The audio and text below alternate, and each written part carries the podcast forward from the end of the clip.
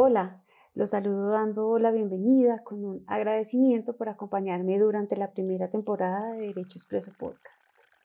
Iniciar esta segunda temporada supone para mí un reto especial.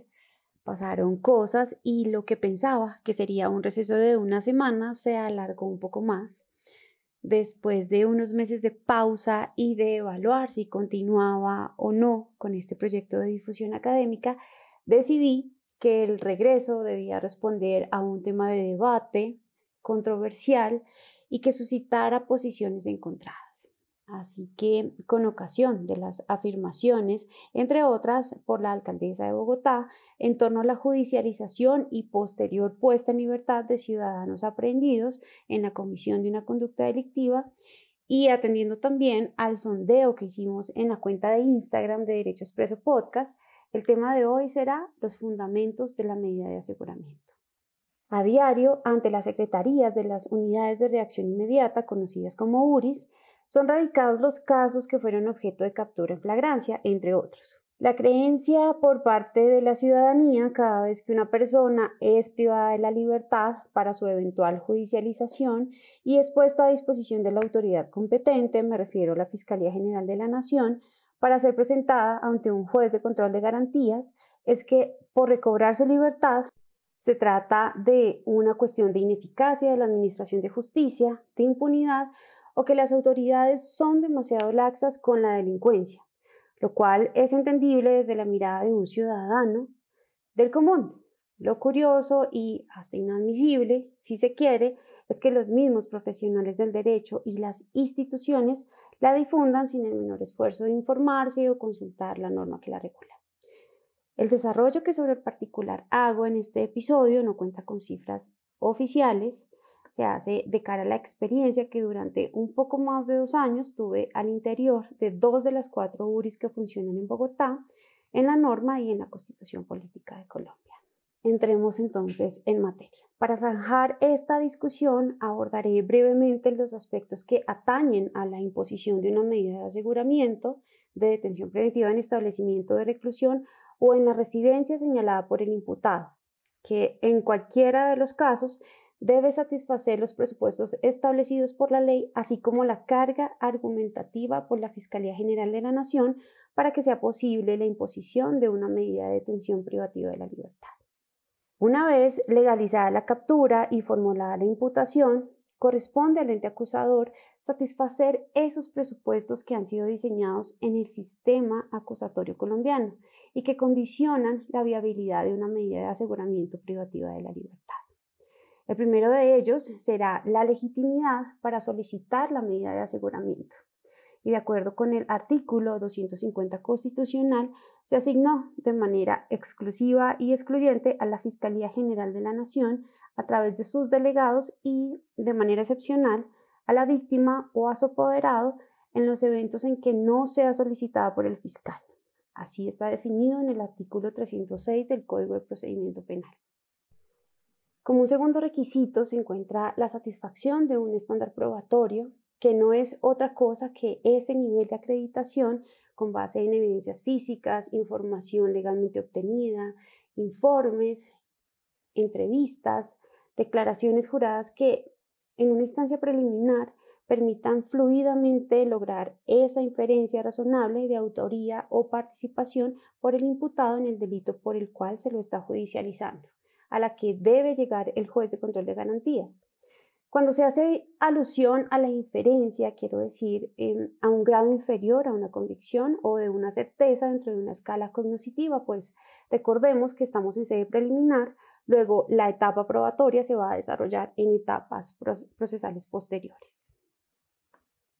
En el tercer presupuesto, que es de carácter objetivo, este será determinado por la pena que contemple la ley penal para el delito por el que se judicializa. Solo hay lugar a la imposición de una medida de aseguramiento de detención preventiva cuando la conducta típica es sancionada en la ley con una pena de prisión de cuatro años o más. El cuarto presupuesto será la satisfacción de unos fines superiores, los fines constitucionales de detención preventiva en nuestro ordenamiento jurídico son tres. El primero de ellos es precaver el riesgo de obstrucción por parte del imputado a la Administración de Justicia. Este fin debe ser invocado por la Fiscalía General de la Nación cuando se requiere afianzar la prueba o la prueba tenga un riesgo, ya que a la Fiscalía General de la Nación, por mandato constitucional, pues le asiste la obligación de velar por la protección, entre otros, de las víctimas, testigos y por asegurar la prueba. El segundo fin constitucional que se puede invocar eh, frente a una medida de aseguramiento es el riesgo de reiteración que tiene que ver con la posible constitución de un peligro para la seguridad de la sociedad o para la víctima, desarrollados en los artículos 310 y 311 del Código de Procedimiento Penal. Y en este riesgo me voy a, extender un poco, debido a que es el objeto de la controversia entre la ciudadanía, los medios de comunicación y nuestra alcaldesa.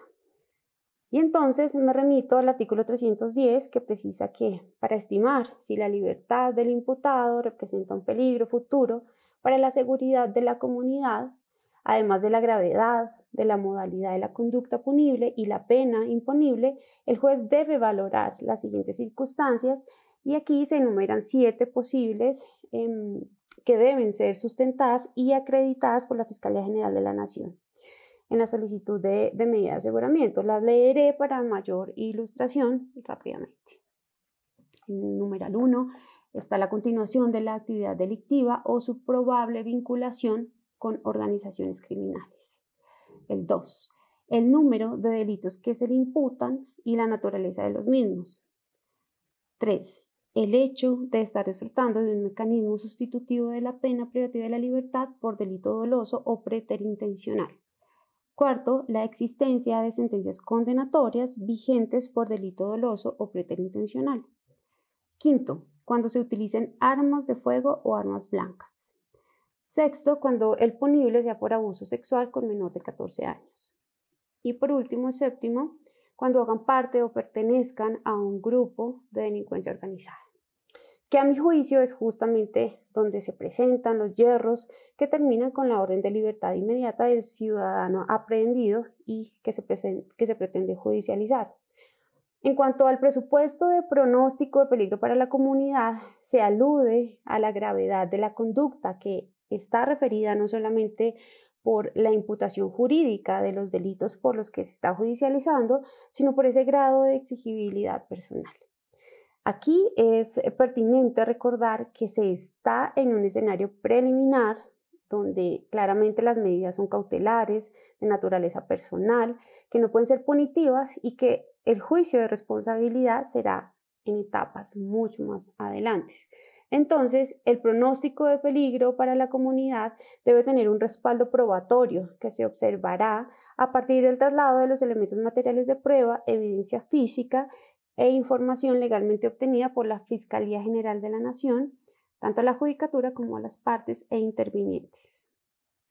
Respecto de la idoneidad de la medida, pues este será un problema que se determina en virtud del fin constitucional perseguido, de acuerdo como lo esboce el delegado fiscal.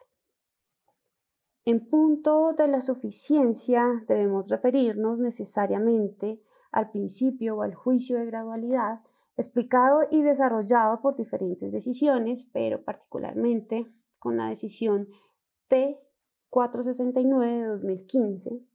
En ella se definen unos criterios auxiliares que le indican a la Fiscalía General de la Nación no solo decir por qué necesita una medida intramural, sino por qué las otras medidas no privativas de la libertad resultan insuficientes para conjurar riesgos procesales o perseguir algunos de los fines constitucionales que no exista una medida menos gravosa o menos lesiva respecto al derecho intervenido, en este caso la libertad, que sea estrictamente proporcional, de manera que el sacrificio a la restricción del derecho a la libertad no resulte exagerado o desmedido frente a las ventajas que se obtienen mediante la restricción y el cumplimiento del fin perseguido. La imposición de una medida de aseguramiento privativa de la libertad debe cumplir con el criterio de necesidad es decir, que se muestre absolutamente indispensable para el cumplimiento del fin constitucional invocado.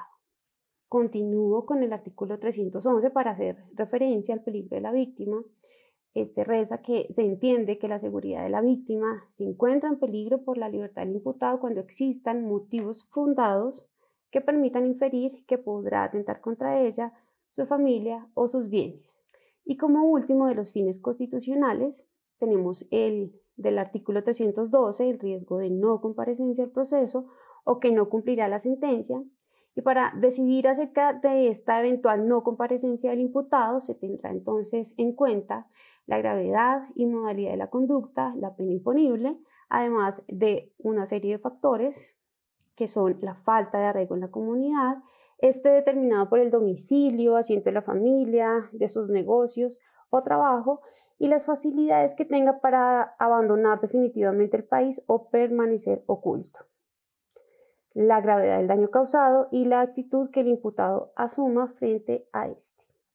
Y por último, el comportamiento del imputado durante el procedimiento o en otro anterior, del que pueda inferirse razonablemente su falta de voluntad para sujetarse a la investigación, a la persecución penal y al cumplimiento de la pena. Estos son los presupuestos que ha diseñado el sistema acusatorio colombiano para validar, para validar esa viabilidad de la imposición de una medida privativa de la libertad. Frente a las conclusiones que podemos extraer de estos presupuestos, están como primera medida y como la más importante de todas, eh, la presunción de inocencia, que constitucional, legal y convencionalmente están vigentes en Colombia por virtud del indubio pro reo y como una de sus indicaciones debe estar vigente durante el proceso. Así las cosas, la regla general es que el procesado o acusado de un delito enfrente el mismo el libertad excepcionalmente y solo excepcionalmente y solo cumpliendo el lleno de los requisitos y satisfechos los presupuestos, se podrá imponer entonces una medida privativa de la libertad. Corresponde entonces a la Fiscalía General de la Nación realizar ese primer control de legalidad sobre el procedimiento de captura en flagrancia, donde decidirá de ser procedente la libertad del ciudadano privado de la libertad o en caso contrario, pues será presentado ante un juez de control de garantías. El fundamento probatorio de las medidas de aseguramiento no privativas de la libertad es el mismo fundamento que el de las privativas de la libertad. Ello implica el deber que se exige al delegado fiscal en punto de la carga argumentativa, la cual no puede ser adivinada, complementada o subsanada por el juez de control de garantías ni por las demás partes o intervinientes especiales. Entre los presupuestos que en este episodio fueron desarrollados existe un orden lógico. Cumplen una suerte de prerequisitos, si se quiere, de manera que si no se satisface el primero, no hay lugar al segundo y así sucesivamente.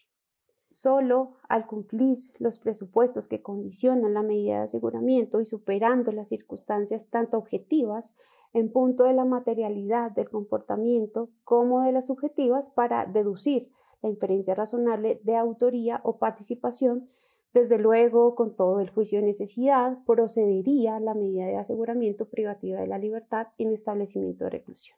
De imponerse entonces una medida a cada ciudadano que se presenta ante un juez de control de garantías sin el cumplimiento de los requisitos, que es lo que ocurre y lo que no se enuncia en los medios, pues estaría en un terreno peligrosista, lo cual es abiertamente inconstitucional en un Estado social de derecho como el nuestro.